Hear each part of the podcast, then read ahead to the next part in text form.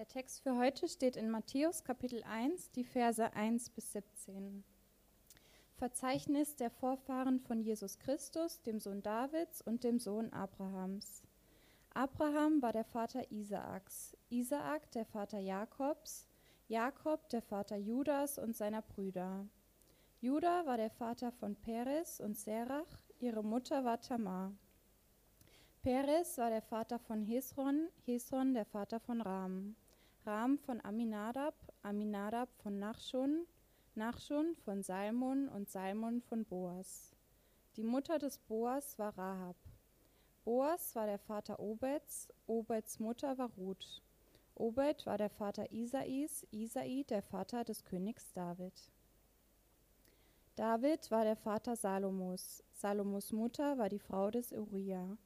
Salomo war der Vater von Rehabeam, Rehabeam der Vater von Abia, Abia von Asa, Asa von Josaphat, Josaphat von Joram, Joram von Usia, Usia von Jotam, Jotam von Ahas, Ahas von Hiskia, Hiskia von Manasse, Manasse von Amon und Amon von Joschia. Joschia war der Vater Joachins und seiner Brüder. Damals wurde das Volk nach Babylon in die Verbannung geführt. Nach der Zeit der Verbannung folgte Shealtiel, der Sohn Joachins. Shealtiel war der Vater von Zerubabel, Zerubabel der Vater von Abihud. Abihud von Eliakim, Eliakim von Asor, Asor von Zadok, Zadok von Achim, Achim von Eliud, Eliud von Eleasa, Eleasa von Matan und Matan von Jakob. Jakob war der Vater von Josef, dem Mann der Maria, Christus genannt wird. Insgesamt sind es also von Abraham bis David 14 Generationen, von David bis zur Verbannung nach Babylon wieder 14 Generationen und von der Verbannung nach Babylon bis zu Christus noch einmal 14 Generationen. Hallo, ich bin Tobias, ich bin Pastor in Ausbildung hier bei Erlebt und ich äh, freue mich heute, dass ich hier stehen kann und predigen kann. Eigentlich wollte ich das auch letzte Woche schon. Letzte Woche war ich krank, ähm, und äh, diese Woche bin ich auch leider wieder ein bisschen krank, aber das macht nichts. Ich freue mich trotzdem, dass wir jetzt über einen tollen Text sprechen können, den wir gerade gehört habt, der vielleicht auf den ersten Blick vielleicht äh, nicht so toll klingt. Aber ähm, es ist auf jeden Fall, ich verspreche euch, einiges drin in dem Text, was sehr spannend ist. Wir sind ja, wie wir gerade schon die ganze Zeit gehört haben, gesungen haben, mitten in der Adventszeit und mir ging es wirklich tatsächlich letzte Woche so, äh, dass ich auf einmal festgestellt habe, oh, nächste Woche ist Weihnachten.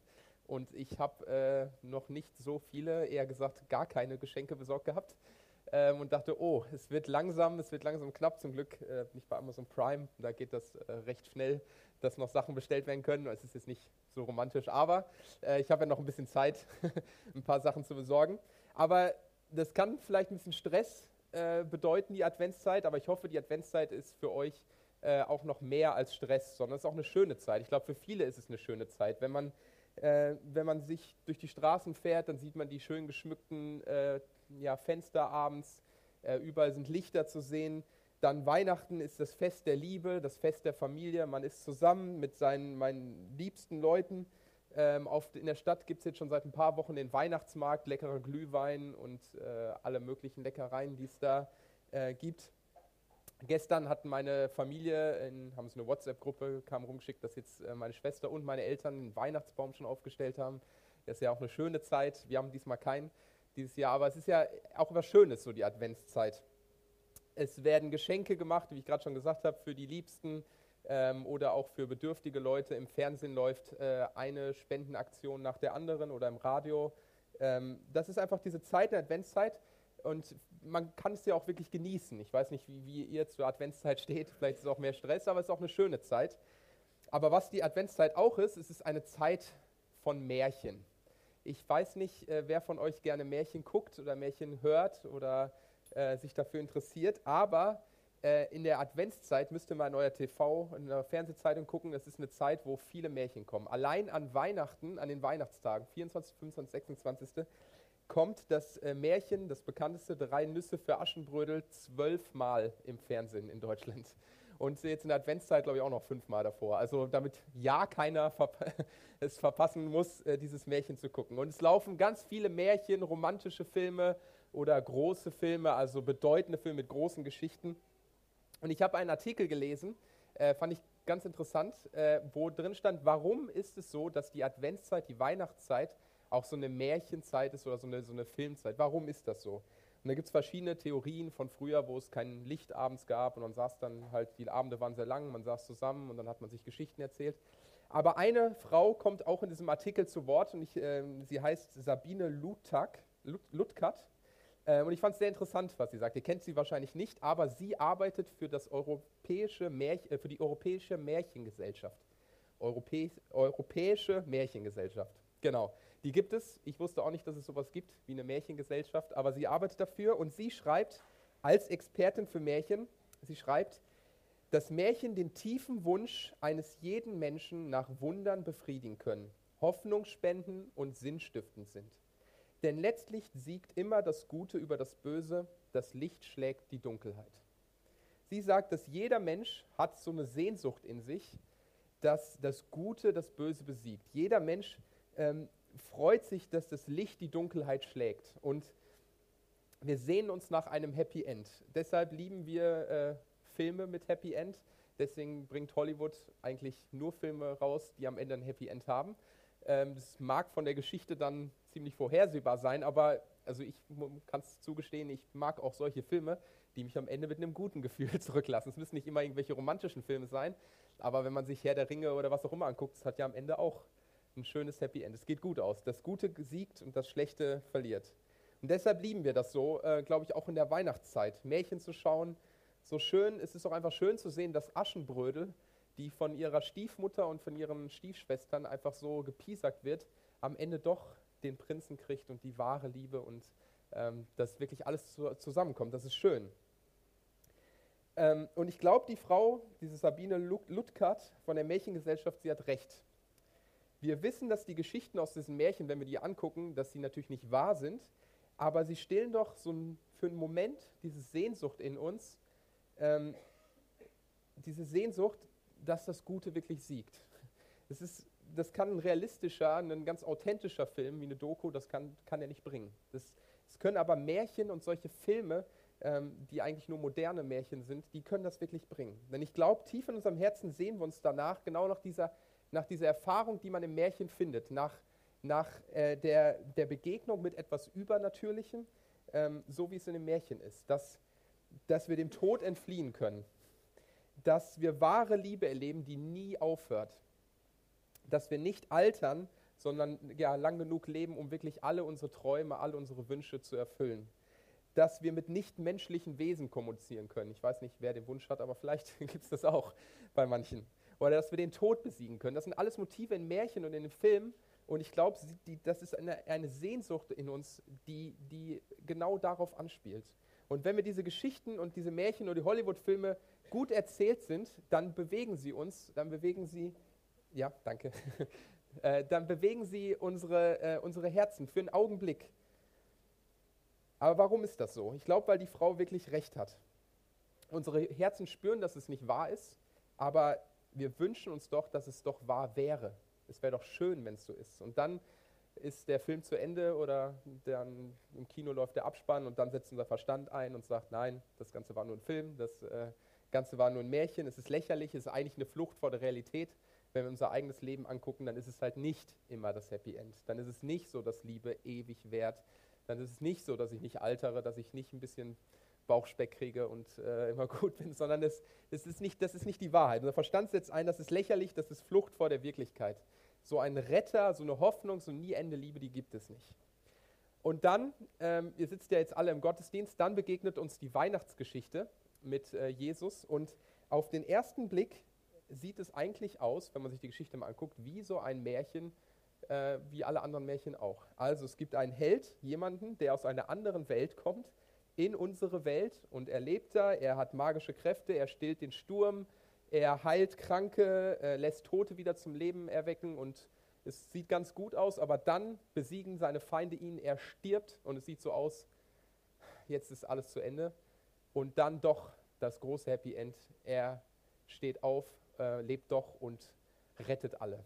Das ist die Geschichte im Verein von Weihnachten und auf den ersten Blick klingt es eigentlich sehr ähnlich wie in vielen Märchengeschichten, wenn man sich ganz, wenn man ganz ehrlich ist. Und ich glaube, viele Leute heute und vielleicht manche von euch auch hier, manche in Potsdam, würden sagen, genauso, das ist Weihnachten für mich. Das ist eine ganz schöne Geschichte, manche mögen sie mehr, gehört ja auch irgendwie dazu zum Leben.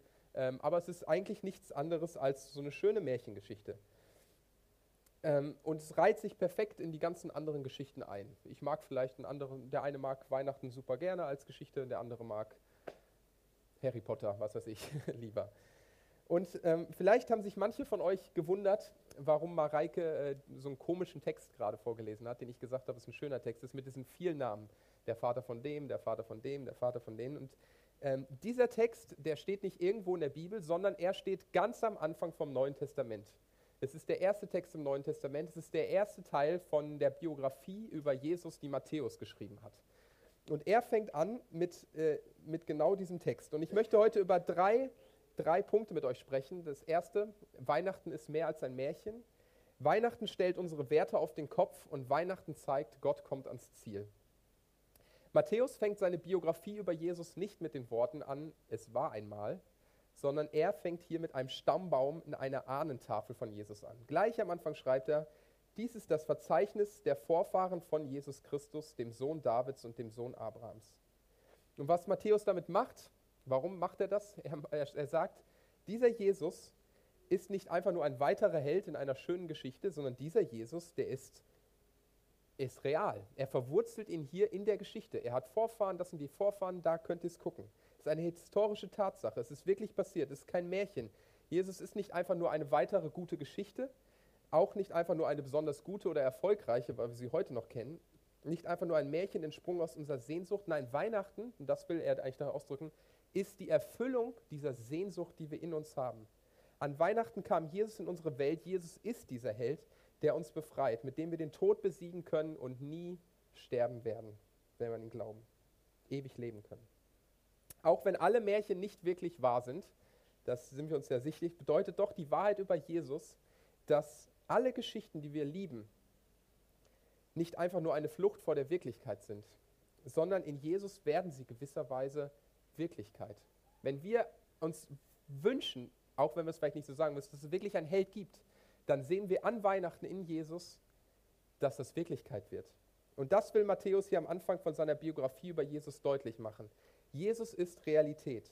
Denn auch zur Zeit von Matthäus gab es äh, einige Leute, die äh, skeptisch dem Ganzen äh, gegenüberstanden. Sie haben gesagt, ja, wer ist denn dieser Jesus? Klar, die konnten nicht beschreiten, dass es den gab, das war noch nicht so lange her. Aber wer ist das denn? Und Jesus zeigt hier am Staumbaum, Jesus ist tatsächlich der Retter, auf den ihr und auf den wir äh, schon so lange warten. Und Matthäus will, dass wir uns mit dieser Person beschäftigen. Und ich glaube, wenn Matthäus recht hat, wenn die Bibel recht hat mit dem, was sie über Jesus sagt, dass Jesus wirklich gekommen ist, dass, dann gibt es wirklich diesen Helden, der uns liebt ohne Grenzen. Dann gibt es diesen Prinzen, der uns äh, zu sich heimholt, der uns rettet. Dann gibt es die Liebe, die äh, nach der wir uns sehen, die aber nie vergeht. Und dann gibt es ein Leben ohne Krankheit und ohne Leid. Und wenn das wahr ist, dann macht die Geschichte von Jesus die besten Geschichten, die wir in unserem Kopf uns vorstellen können, ähm, zu einer wahren Geschichte. Aber vielleicht denkt ihr immer noch, okay, der Stammbaum, ist schön, dass er das macht, aber ähm, ich finde es eher ein bisschen öde, wenn ich das so lese, der zeugte den oder das ist der Vater von dem, der Vater von denen. Ist nicht besonders spannend. Aber mein zweiter Punkt, da wird, glaube ich, was deutlich, in dem Stammbaum was sehr Interessantes. Denn Weihnachten stellt unsere Werte auf den Kopf. Ich weiß nicht, wer von euch in seiner Familie einen Stammbaum hat von seiner Familie. Hat jemand mal, äh, ihr habt einen Stammbaum? Genau. Mein Onkel, ich habe eine sehr große Familie, hat wirklich einmal eine Zeit, eine wirklich lange Zeit aufgewandt, äh, gewendet, um ähm, einen Stammbaum von unserer Familie, der Familie Clement, äh, zu erstellen. Und das ist ganz interessant. Ich kann jetzt meine Vorfahren bis ins 18. Jahrhundert zurückverfolgen. Ich ähm, habe meine Vorfahren kommen aus Frankreich, waren Hugenotten und all sowas, weiß ich. Wir haben noch so ein altes Siegel, genau. Ist ganz spannend, ähm, aber ist auch nicht so wichtig für mich, muss ich sagen. Aber ist ganz interessant mal zu gucken. Renate, als wir geheiratet haben, hat dann von meinem Onkel äh, direkt auch so einen Stammbaum überreicht gekriegt, wo ihr Name jetzt auch mit drin steht. Also für manche ist es wichtiger, für andere ist es weniger wichtiger und ich glaube, so wirklich ähm, bedeutend ist für uns ein Stammbaum heute nicht mehr. Ähm, aber das war damals anders. Damals war der Stammbaum eher sowas äh, in der Zeit der Antike wie ein Lebenslauf. Das heißt, der Stammbaum damals, ähm, der hat gesagt, es war die Möglichkeit der Welt zu sagen, wer du bist, woher du kommst, wer ich bin. Denn deine Familie und deine Abstammung und die Leute, die mit dir verbunden waren, die drückten ganz stark aus, äh, wer du bist. Das war entscheidend. Und auch damals gab es schon die Tendenz bei Stammbäumen, so wie es vielleicht bei uns bei Lebensläufen ist, dass man versucht hat, das findet man in der Antike, dass man versucht hat, seinen Stammbaum zu verschönern, ein bisschen aufzubessern. Das heißt, Leute, die nicht so toll sind in seinem Stammbaum zu haben, die hat man rausgelassen oder man hat sie vielleicht nicht so erwähnt. Und genauso machen wir es ja vielleicht heute auch mit ähm, unschönen Stationen in unserem Leben, im Lebenslauf, vielleicht äh, einer langen Arbeitslosigkeit, einer fristlosen Kündigung. Das wird dann vielleicht mit einem Sabbatjahr oder was auch immer man schreibt, um das ein bisschen zu verschönen, weil man nicht will, dass ein schlechtes Licht auf einen fällt. Und das Ziel von einem Stammbaum damals war es genauso. Ich wollte zeigen, hier, das ist mein Stammbaum, guck mal hier, ich stamme von dem ab, das bin ich. Ich bin wer? Ich bin eine bedeutende Person. Das ist meine Qualität, es drückte sein Ansehen aus. Das Interessante hier bei Matthäus 1 ist, in diesem Stamm, den wir gerade gehört haben, dass Matthäus genau das Gegenteil macht. Er verschönert den Stammbaum kein bisschen, sondern ganz im Gegenteil. Und das Erste, was auffällt, ihr könnt in eurem Programmblatt ab und zu mal reingucken, ähm, was, was, er, was hier auffällt, ist, äh, dass in dem Stammbaum fünf Frauen vorkommen. Das ma mag für uns modernen Leser wahrscheinlich nicht so äh, interessant oder bedeutend gewesen zu sein, aber das war nicht üblich in der Antike. Frauen waren äh, durch ihr Geschlecht sozusagen ausgegrenzt. Sie wurden nicht im Stammbaum äh, erwähnt. Das, das machte man nicht, das, das war unwichtig. Aber sie tauchen hier ganz bewusst in einem Stammbaum von vor über 2000, vor ungefähr 2000 Jahren tauchen sie auf, fünf Stück. Und dazu waren das alles noch Frauen, die nicht gerade ein perfektes, federloses Leben gelebt haben, wenn man sich die anguckt. Da gäbe es in der Geschichte vielleicht auch noch andere in der Bibel, aber die werden hier nicht erwähnt. Nein, bei allen Frauen muss dem Leser von damals den Stammbaum gelesen haben, die Spucke im Hals stecken geblieben sein, wenn er die gelesen hat. Drei von den Frauen waren Ausländer. Das mag für uns vielleicht auch nicht so besonders sein, aber für das Volk Gottes, für das Volk Israel, waren Ausländer, äh, die gehörten nicht zum auserwählten Volk Gottes. Sie durften nicht in das in das Innerste vom Tempel. Sie durften nicht ganz nah zu Gott kommen. Aber drei von diesen Leu Frauen in dem Stammbaum von Jesus sind Ausländer. Und das war noch nicht alles. Ähm, es geht noch weiter. Das ist jeder einzelne Name eigentlich in dem Stammbaum ruft so eine unrühmliche Geschichte auf, wenn man ihn hört. Der erste Name, die erste Frau ist Tamar. Ähm, ich weiß nicht, ob ihr die Geschichte kennt. Tamar, äh, sie hatte einen Mann ähm, und dieser Mann äh, ist früh gestorben und sie hat keinen Nachkommen gekriegt dann war es damals so die Regel und das Gesetz, dass quasi der Bruder von ihrem Mann, der nächstältere, sie zur Frau nehmen musste, um ihr quasi einen Nachkommen zu schenken. So, sie heiratet also den Bruder von ihrem Mann und der stirbt auch früh und sie hat immer noch kein Nachkommen. Jetzt wäre es normalerweise äh, die Regel gewesen und auch ihr Recht, das sie hatte, dass der nächste Bruder von ihrem Mann äh, auch sie heiraten sollte, um ihr ein Nachkommen zu schenken. Aber ihr Schwiegervater denkt sich, pff, nee, ich habe keinen Bock. Anscheinend, wenn, die, wenn ich meine Söhne dieser Frau gebe, dann sterben sie alle. Das, ist, äh, das will ich nicht. Und er verweigert es ihr. Und das war für die Frau, für Tamar war es schrecklich. Das klingt vielleicht heute okay, sie hat halt keinen Sohn, aber Nachkommen bedeutete eigentlich alles. Das bedeutet die, die, die Altersversorgung, das bedeutet die Versorgung, einfach, dass auch dieser Familien, diese Familie weitergeht. Und so verweigerte der Schwiegervater ihr, diesen dritten Bruder zu geben. Und was macht Tamar, die hier in dem äh, Stammbaum von Jesus vorkommt? Sie verkleidet sich als äh, Prostituierte und setzt sich an die Straße. Und irgendwann äh, kommt ihr Schwiegervater, Judah hieß er, kommt vorbei. Und was macht sie? Sie macht ihm ein Angebot, komm, und Judah denkt sich, oh ja. Ähm, und sie sagt, okay, Judah, ähm, du kannst mich nachher bezahlen. Und sagt, ich glaube, eine Ziege oder so soll sie als Bezahlung kriegen, aber dass ich als, äh, als Garantie für mich, dass du mich auch nachher bezahlst, möchte ich gerne einen Pfand haben. Und er gibt dir den Siegelring als Pfand und dann schlafen die beiden zusammen und sie wird tatsächlich schwanger. Sie haut aber direkt danach ab und äh, sie war verschleiert und Judah wusste auch nicht genau, wer es war ähm, und sieht sie nicht mehr wieder. Und dann irgendwann ist sie schwanger und kann es dann nicht mehr verbergen. Ihr Bauch wird natürlich auch ein bisschen dicker und Judah, als ihr Schwiegervater sieht, hey, sie ist schwanger, aber sie hat ja gar keinen Mann, das ist Unzucht. Sie hat Ehebruch begangen und will sie quasi äh, sagen, hier, guck mal, was ist das denn für eine Schlampe, sozusagen könnte man sagen. Sie hat einfach mit irgendjemandem geschlafen, obwohl sie nicht verheiratet war und will sie quasi anprangern vor allen. Und auf einmal zeigt sie dann, Judah, hier, das ist der Siegelring, du bist äh, der Vater von diesem Kind. Und natürlich wird er dann ein bisschen still. Wenn man sich das vorstellt, die Geschichte ist äh, sehr krass, finde ich.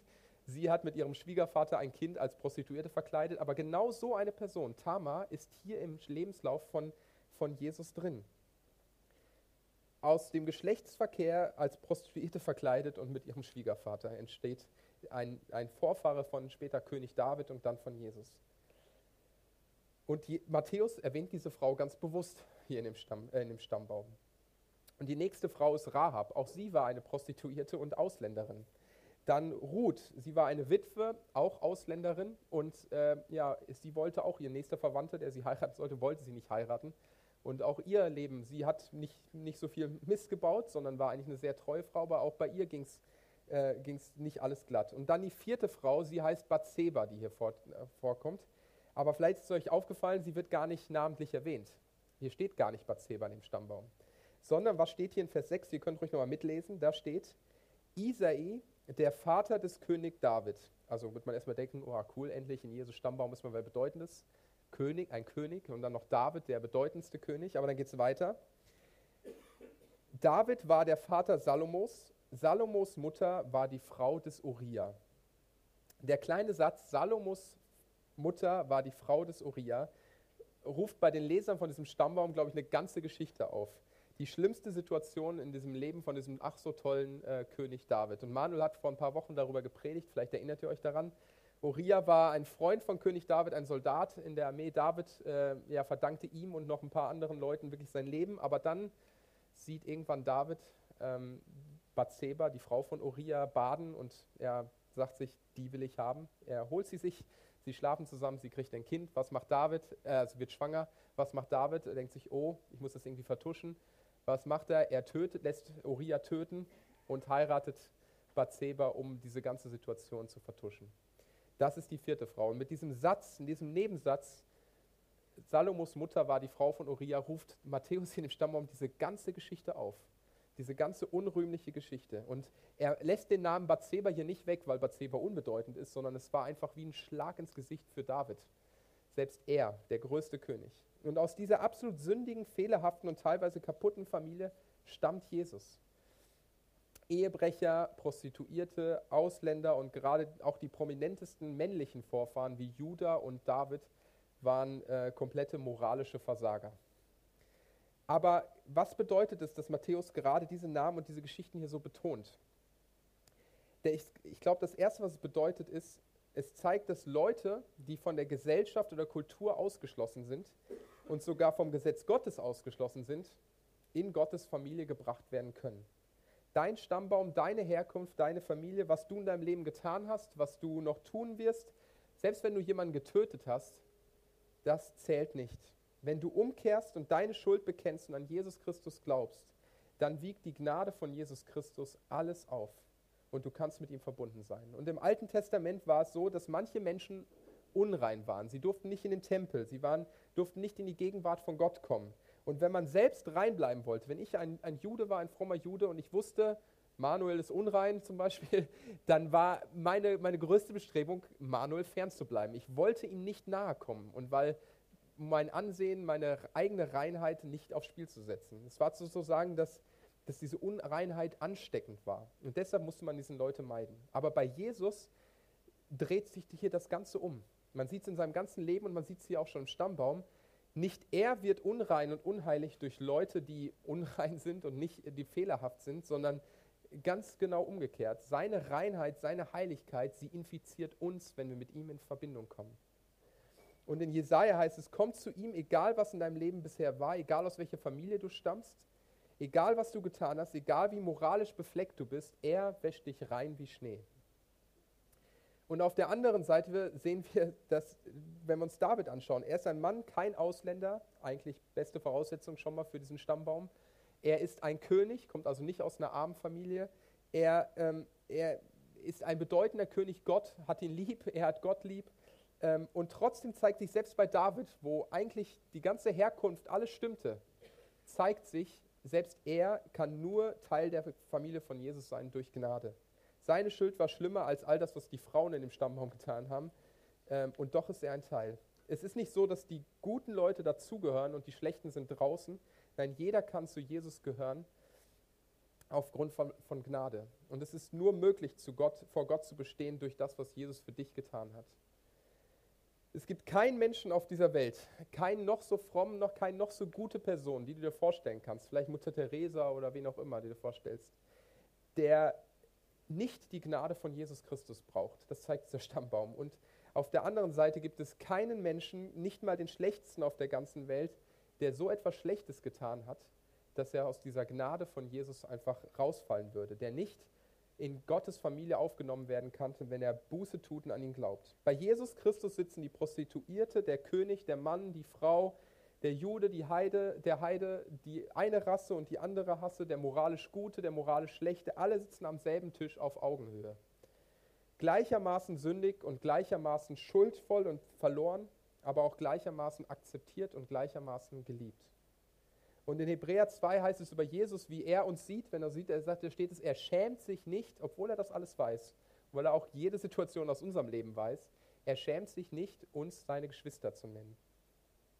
Aber das bedeutet, glaube ich, auch auf der anderen Seite, wenn wir uns diesen Stammbaum angucken, dass wir kein Recht haben, auf andere herabzuschauen. Und ich glaube, jede Kultur, jede Gesellschaftsschicht und jeder von uns neigt schon dazu, äh, wenn ich mich angucke, manche Leute als, ich, ich bleibe mal in diesem Bild, ein bisschen als unrein zu anzusehen oder nicht so toll oder fehlerhafter oder schuldvoller. Vielleicht sind die Leute aus einem anderen Land, vielleicht geht es dir so, wenn du Ausländer siehst, vielleicht ist es eine andere Religion oder Vielleicht bist du nicht in der gerade obersten Schicht und du siehst die feinen Pinkel und Schnösel da oben und denkst dir, ja, die, äh, die haben auch nur alles mit ihrem Geld, äh, ihrer tollen Bildung. Oder genau umgekehrt, du, dir geht es eigentlich ganz gut und siehst dann die Assis da unten und denkst dir, pff, äh, die kriegen ihr Leben nicht, nicht gebacken. Oder du verachtest vielleicht die Leute, die eine andere politische Sicht haben, vielleicht die Leute äh, von der AfD oder Pegida, sie zerstören unser Land, egal was. Man guckt jeder von uns hat das, glaube ich, so ein bisschen, mal mehr oder mal weniger. Man, man sieht an ein, manche Leute, die sagen, ja, die sind auf jeden Fall nicht ganz so toll wie ich. Egal, was es bei dir ist, ich weiß es nicht. Aber egal, wo wir sind, ähm, Jesus stellt diese Werte, unsere Wertesystem auf den Kopf. Weihnachten stellt sie komplett auf den Kopf. Die Welt schätzt Abstammung, Geld, ra eine Rasse oder auch eine gesellschaftliche Schicht, aber bei ähm, aber all diese Dinge, die außerhalb von der Kirche so viel zählen, dürfen eigentlich nicht in die Kirche mitgebracht werden. Denn Jesus sagt, in meiner Familie sind diese Sachen, die ihr für so bedeutend und für so wichtig haltet, absolut unbedeutend. Und das ist, glaube ich, herausfordernd an Weihnachten. Weihnachten ist eine schöne Geschichte, aber auch herausfordernd. Stellt euch vor, in einer Woche, nee, es sind nur noch sechs Tage, an Samstag, ihr sitzt zu Hause ähm, unterm Weihnachtsbaum mit euren Freunden und Familie ihr habt es geschafft, der Gottesdienst ist vorbei, ihr habt es geschafft, das Essen war auch gut, aber jetzt endlich kommt der Hauptteil, ihr dürft Geschenke auspacken. Und ihr sitzt da am Weihnachtsbaum und ihr freut euch schon, ihr dürft auch anfangen, äh, weil alle wissen, ihr liebt es total, Geschenke auszupacken. Und ihr kriegt das erste Geschenk äh, von eurem Freund, von eurem besten Freund. Und das Buch heißt, äh, es, ihr packt es aus und es ist ein Buch und das heißt, Sieben Wege, kein Egoist mehr zu sein. Denkt ihr, okay, und dann denkt ihr, ja, ja, das war mein bester Freund und ihr nehmt das nächste Paket, es ist von eurer Frau und ihr macht es äh, ganz erwartungsvoll auf und es ist wieder ein Buch, es ist ein Diätbuch. Äh, fit mit Fitness und Diät endlich die überzähligen äh, Funde loswerden. Und denkst, hm. Und dann kommt das Geschenk von euren Kindern, es geht gleich so weiter und das Geschenk von euren Kindern, was ist es? Äh, es ist, ihr packt es aus, es ist so eine DVD, so ein Videotutorial, endlich ein guter Vater werden. Ich glaube, wenn man solche Geschenke aufmacht, die will keiner bekommen, weil sie uns aufzeigen, wenn wir die bekommen, okay, das denken die Leute von mir, wer ich bin. Sie zeigen uns auf, ich bin fett, ich bin ein schlechter Freund, total der Egoist und ein schlechter Vater, wenn wir solche Geschenke kriegen. Das ist die Botschaft, die da drin ist. Und bei der Weihnachtsbotschaft ist das sehr ähnlich. Ich weiß nicht, ob ihr das schon mal bewusst gemacht habt, aber es ist eine herausfordernde Botschaft. Wenn nämlich Jesus als Retter in diese Welt kommt, wenn er die Dunkelheit vertreibt und Licht bringt, dann heißt das, wenn wir genau darüber nachdenken, dass unser Leben, dass mein Leben es nötig hat, dass Jesus kommt. Dass er kommen musste, dass mein Leben so dunkel und so dreckig ist, eben nicht ganz okay oder doch ein bisschen hell, sondern dass es so dreckig ist, dass ich irgendwie nicht der tollste, tolle Hengst bin, sondern die demütigende Botschaft, du, genau du, genau ich, du brauchst einen Retter. Du brauchst jemanden, äh, der dich rettet. Und ich glaube, erst wenn wir anerkennen, dass das wirklich der Fall bei uns ist, wird die Weihnachtsbotschaft auch zu einer guten Botschaft. Sonst bleibt es äh, entweder so wie bei den Geschenken, man kann reagieren und sagen, ey, was seid ihr denn für welche? Ich dachte, ihr seid, ihr mögt mich und sagen, das ist doch völliger Quatsch, ich bin super Papa, ich äh, bin nicht egoistisch und mein Sixpack ist darunter versteckt unter meinem Hemd. Ähm, so kann man reagieren. Oder äh, man sagt, das ist alles Quatsch, ähm, das ist nicht so. Aber wenn ich, wenn ich erst, wenn ich das akzeptiere und sage, das ist wirklich der Fall, dann wird dieses Geschenk, vielleicht auch diese Bücher oder dieses Videotutorial, wirklich für mich ein, eine gute Botschaft, ein gutes Geschenk, denn es bringt mich vielleicht weiter. Es, du kannst vielleicht, vielleicht bist du heute hier und sagst, ja, ist ja schön, dass Jesus an Weihnachten gekommen ist. Es ist eine schöne Geschichte und ich glaube sogar, dass es wahr ist. Ich glaube sogar, dass Jesus wirklich gekommen ist. Es ist auch schön, dass Jesus gekommen ist und es freut mich wirklich, um diese Welt zu retten. Aber wenn es jetzt nur um mich gegangen wäre, dann hätte er auch nicht unbedingt kommen müssen. Also es gibt schon so ein paar Dinge in meinem Leben, die sind nicht so toll, die hätte er wegnehmen müssen, aber dass er wirklich diesen Weg geht, aus der absoluten Herrlichkeit bei Gott, um diese Welt zu geben und zu sterben am Kreuz, nur für mich hätte er es nicht machen müssen. Aber das ist die Botschaft von Weihnachten. Das ist hier, was der Stammbaum deutlich macht, äh, wo jeder einzelne Name in dieser Geschichte, Gesch ich hätte euch noch mehr erzählen können, jeder einzelne Name drückt eigentlich auf diesen Schrei, der da rauskommt, wir brauchen einen Retter. Jeder einzelne Name und jeder einzelne Name von uns schreit eigentlich genau das Gleiche. Aber solange ich das nicht anerkenne, kann Weihnachten gar keine gute Botschaft für mich werden. Und das ist herausfordernd. Aber in Jesus kommt dieser Retter, der Retter, auf den alle warteten und den alle brauchen. Und mein dritter Punkt von der Predigt ist, Weihnachten zeigt, dass Gott an sein Ziel kommt und zu seinem Wort steht. Der Stammbaum, der beginnt hier bei Abraham. Und äh, Abraham ist der Stammvater des Judentums. Er und all seine Nachfahren äh, bilden das Volk Gottes. Und Abraham hat einmal, das vor ungefähr 2000 Jahren vor Christus, hat er das, äh, das, das Versprechen von Gott bekommen. Abraham, deine Nachkommen werden einmal alle Völker und alle Nationen dieser Erde segnen, werden ein Segen für sie sein. Und das war wirklich eine unglaubliche lange Zeit, bevor Jesus gekommen ist. Ähm, Abraham bekam dieses Versprechen, wie gesagt, 2000 Jahre vor Jesus. David lebte ungefähr 1000 Jahre vor Jesus und die ganze Zeit wartete dieses Volk, Volk Gottes auf, auf einen Retter. Es kamen immer neue Propheten, die gesagt haben, ja, es wird jemand kommen, es wird jemand kommen, der der Retter ist. Und immer wenn ein neuer König kam oder ein neuer Richter und dann haben sie gesagt, ja, ist er es vielleicht? Und jedes Mal zeigte man, zeigte sich, nee, er ist es nicht, sondern es drückte es mal aus, wir brauchen umso mehr einen Retter, weil jeder Einzelne in gewisser Weise ein Versager war.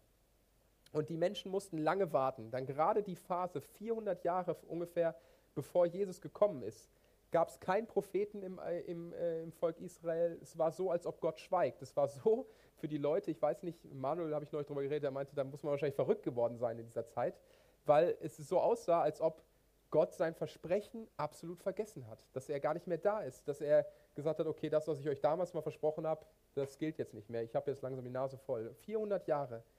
Und es dauerte insgesamt 2000 Jahre von diesem Versprechen von Abraham, bis der Engel zu Maria kam und ihr sagte, ich erinnere mich an dieses Versprechen, das ich Abraham gegeben habe. Aber dann kam Jesus. Und was Matthäus hier durch den Stammbaum klar macht, ist, dass er aufzeigt, dass wir Gott nicht nach unserem Kalender richten können.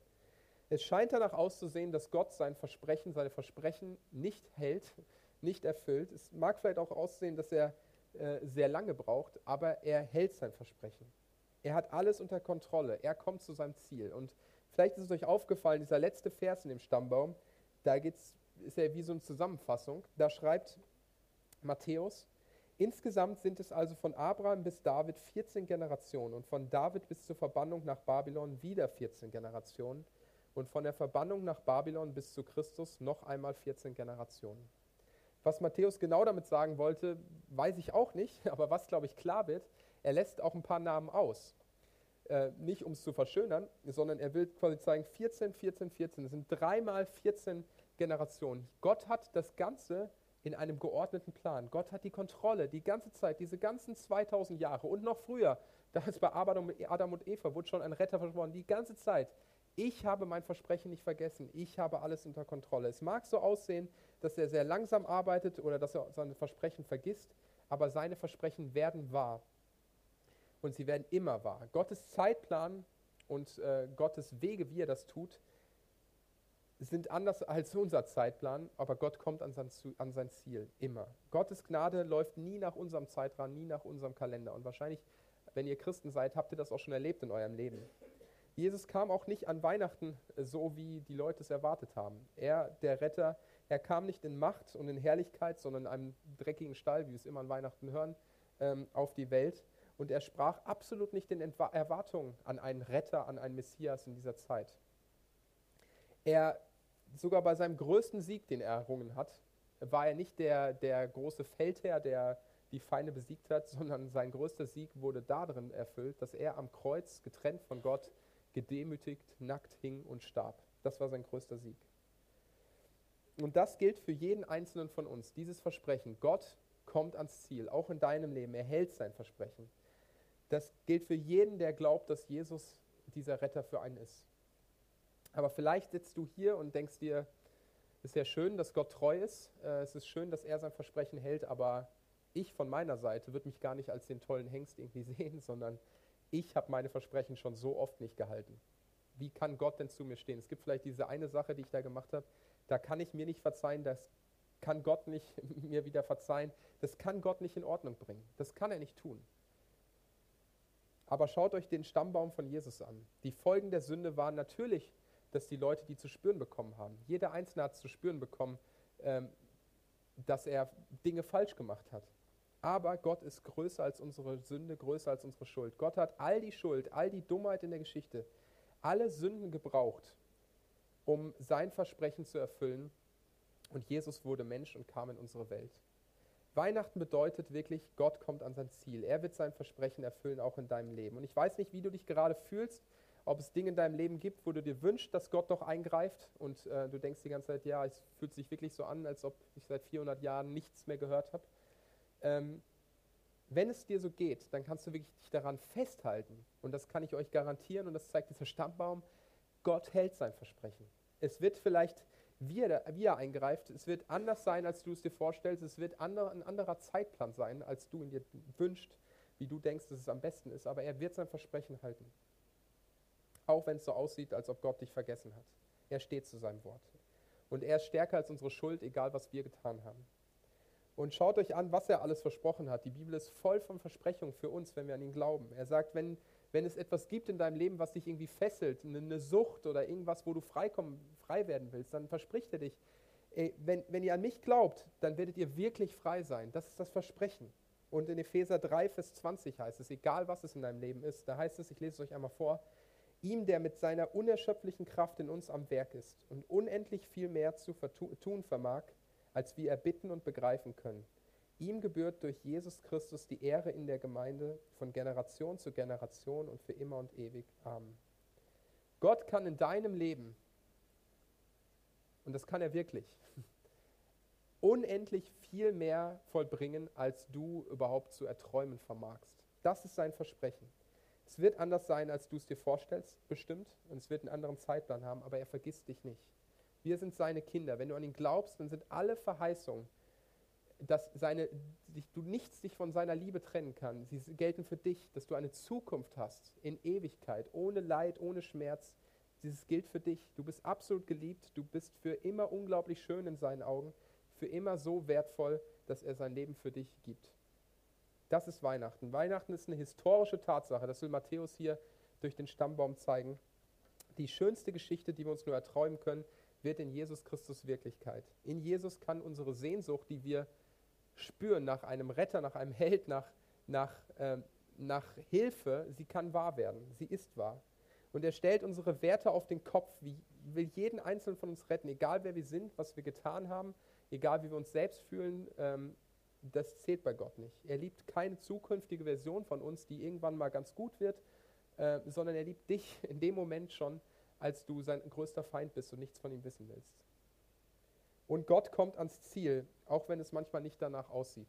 Er sagt, glaube mir, vertraue mir, ich bin da, ich bringe dich ans Ziel. Und für mich ein wirklich ähm, toller Vers steht in Korinther, 2. Äh, Korinther 12, Vers 9, da steht, meine Gnade ist alles, was du brauchst, denn meine Kraft kommt gerade in deiner Schwachheit zur vollen Auswirkung. Und das finde ich einfach eine schöne nicht nur eine schöne, das finde ich die beste Botschaft, die wir eigentlich an Weihnachten haben. Jesus will in unserer Schwachheit unser Retter sein und er ist es. Amen.